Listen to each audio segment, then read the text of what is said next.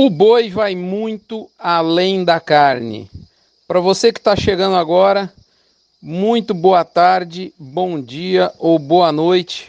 Em nome aqui na abertura do mini front da Alflex e do gerente de pasto, a gente vai falar um pouquinho desse tema intrigante e que ajuda um pouquinho a explicar o momento da carne. Moçada, da carne não, da arroba, do boi, da pecuária como um todo, né? Bom, mini front geralmente a gente fala de mercado, né? E eu vou sugerir aqui dois conteúdos, o mini front 507 e o mini front 510. 507 a gente falou, o título era o segundo trimestre no mesmo trieiro do primeiro, e o 510 a gente falou o boi em 2021, a arte de viver o hoje. Isso foi na semana passada. Se você der uma lembrada ou uma relida nesses dois conteúdos, ou escutar novamente o podcast desses dois conteúdos, eu diria que isso vai é, significar exatamente o que segue. O mercado, na realidade, seguiu o que esses mini fronts citados no nosso passado recente tinham, é, é, falar assim, elaborado. Né? Então, e daí, se você voltar a pensar sobre esse cenário, que se for para resumir aqui de maneira muito concisa, é oferta seguindo curta, mercado interno com dificuldades, é claro, e bastantes dificuldades, mas melhorou um pouco nesse meio para o fim do mês de março, principalmente agora na virada de mês, uma semana curta para compra de gado.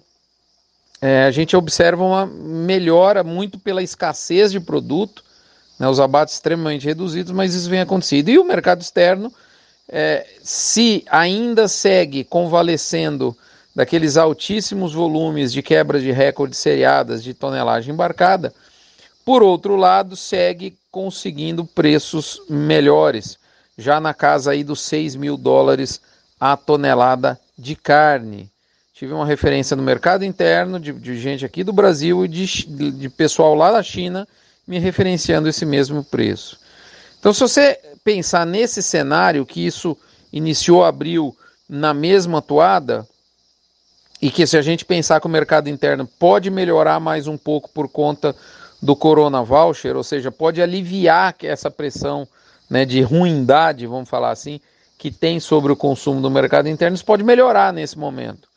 E a gente vê que o mercado externo, com esse nível de dólar, segue né, o seu caminho, fica cada vez mais faz cada vez menos sentido a gente ver uma derretida forte nesse final de safra. Eu diria mais, além disso, está cada vez mais longe, eu diria que está acontecendo um golinho a mais de aquecimento.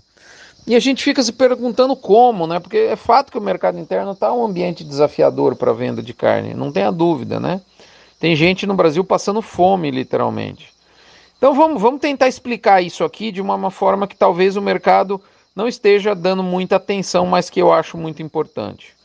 Primeiro, vamos validar a tese de que de fato a conta do mercado interno, do frigorífico de mercado interno, está mais apertada, né?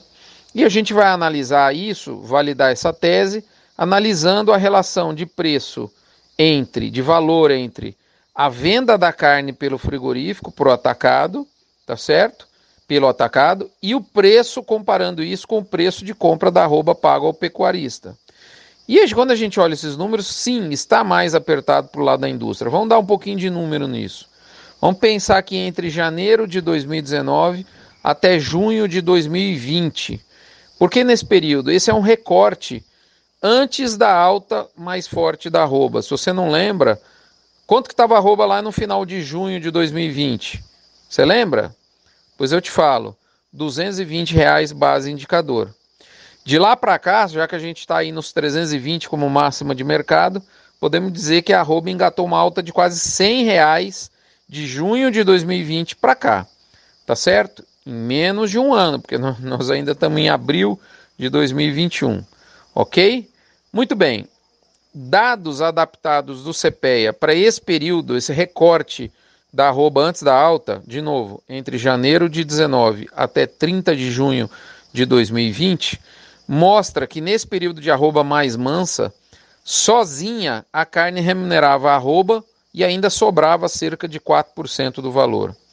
De julho de 2020 para cá, com a arrancada da arroba, essa conta de fato ficou mais apertada para a indústria, bem mais apertada.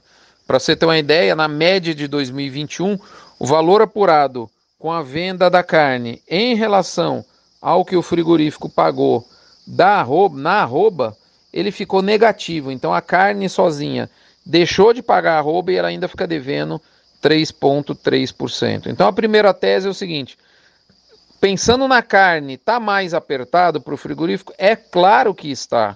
E é isso que a gente, várias vezes, de maneira repetida, vê a indústria dizer isso e os números não deixam ela mentir. Isso é verdade. Tá? Muito bem, essa é a primeira parte da história. Agora fica outro questionamento: como que as indústrias que não exportam, essas de mercado interno, então estão conseguindo seguir adiante? Isso deixa a gente até intrigado dado o movimento de encurtamento de margem que esses números mostram. Né? E eu, eu vou dar a minha resposta para essa pergunta em nome dos nossos empresas patrocinadoras MSD, Vmax, Nutron Cargill, UPL Pronutiva, Cicobi Cred Goiás, Boitel da Agropecuária Grande Lago e Asbran. Muito bem, então, assim, como que essa indústria está seguindo? Primeiro, é óbvio que ela está seguindo com extrema dificuldade. Mas, além de ver o lado ruim da coisa, vamos lembrar aqui algo que é positivo, que está meio que passando batido pela turma. É o fato do boi ir muito além da carne, como, como, como foi o, o mote, a chamada principal no início desse mini front. Vamos ver algumas informações agora, não mais do CPEA, mas sim da Scott Consultoria.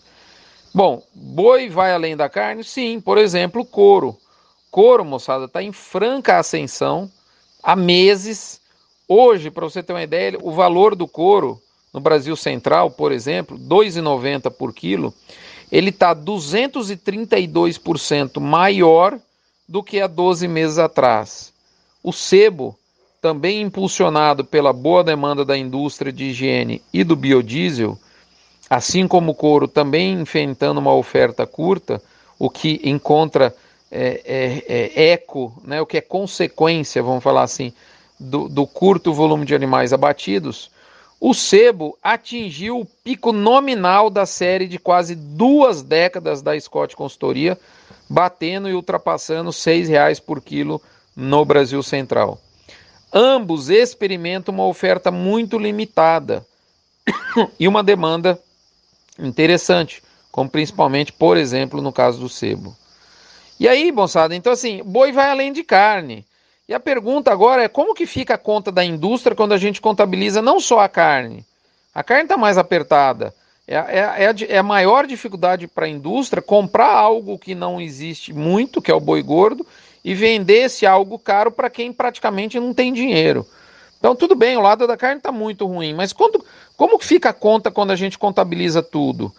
O indicativo desse número, que é a margem da indústria, que inclusive ela guarda sete chaves, é justamente a margem de comercialização que a Scott Consultoria publica diariamente no seu site. São vários indicadores né, que o Scott chama de equivalente Scott, vários equivalentes Scott, são quatro, e eu gosto mais do equivalente Scott carcaça, que ele tem mais aderência com o mercado físico da arroba, e ele, para você entender a diferença entre o valor da arroba e o somatório de tudo que o frigorífico fatura, tudo que ele vende no mercado interno, pensando naquele frigorífico que não vende carne desossada.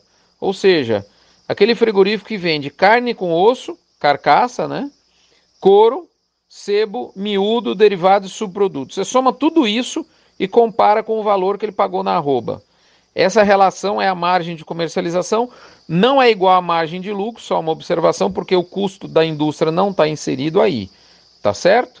Então, é, é, margem de comercialização, é a diferença entre o que ela compra e o que ela vende. Ela compra arroba e vende esses produtos, carcaça, ou seja, carne com osso, couro, sebo, miúdo, derivado, subproduto. Se a gente analisar entre janeiro de 19 e junho de 2020, é, é, a, o somatório de, de, toda da venda de todos esses produtos do abate era, é, pagava arroba e sobrava 17,7%. De julho de 2020 para cá, esse número vem caindo, mas eles ainda pagam arroba e sobra 13,4%. E ele vem caindo mais, ele está hoje na faixa de 11%, 10 a 11%. Sim, isso é muito menos do que antes. Mas, quando a gente analisa além da carne, a gente vê que a alta desses outros produtos, por exemplo, citei dois, couro e sebo, inclusive com números, que são provenientes do abate, tem ajudado a atenuar, entre aspas, problema da arroba aquecida para a indústria. É claro que ela está vendo seus custos subirem, até por conta da ociosidade, você não consegue ter uma eficiência máxima na, na cadeia industrial, é, e de fato não está brincadeira essa conta. Mas a conclusão é que, assim, lógico, é evidente que a arroba, o principal custo da indústria, é mais do que fundamental na apuração da margem de lucro dela. E quando a indústria vê essa arroba né, em disparada, é óbvio que complica a conta dela. Mas ficou claro aqui para você com esses números, eu espero, que se a gente aumentar um pouco a abrangência da análise, parar de falar só em carne, que a carne de fato piorou mais, né, quando a gente analisa só a carne, a, a, o raciocínio, a conclusão, ela é, ela é pior do que quando a gente analisa a conta toda. Por quê? Parte do aperto dessa carne, que é grande, pode estar tá sendo, de alguma maneira, atenuado pelos demais produtos de abate que estão em alta muito forte. Isso certamente está ajudando, de alguma forma, a indústria do mercado interno a seguir. E esse, essa parte do mercado é um setor fundamental para que a firmeza do preço da arroba siga. A situação não está nada fácil para os frigoríficos menores, para os não exportadores, mas há algumas coisas positivas nesse mar de dificuldades. Isso praticamente ninguém fala. É importante a gente ter essa análise completa. Último recado. Moçada, os assinantes do Front Premium vão receber os gráficos relacionados a esse raciocínio e fica muito claro, inclusive visualmente, o, o, o que a gente elaborou nesse episódio e eu vou entregar isso para vocês, assinantes ao longo dos próximos dias, deixando de fato no visual bastante límpido o que eu quis dizer aqui para vocês. Não está fácil para a indústria, não exportadora, tá certo? Mas tem algumas notícias boas que talvez expliquem ajudar, ajudem a explicar, melhor dizendo, o porquê de apesar da conta da carne realmente ter piorado e bastante, o abate segue, esse pessoal segue ativo no mercado.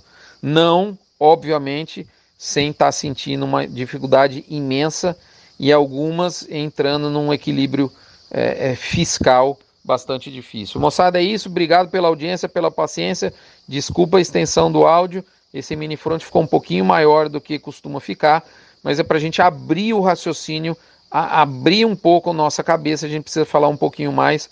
Agradeço a audiência, a paciência. Espero vê-los todos aqui na próxima semana com muita saúde acima de tudo. Um abraço, fiquem com Deus. Não se esqueçam da campanha do agro contra o câncer, doando um real por cabeça batida.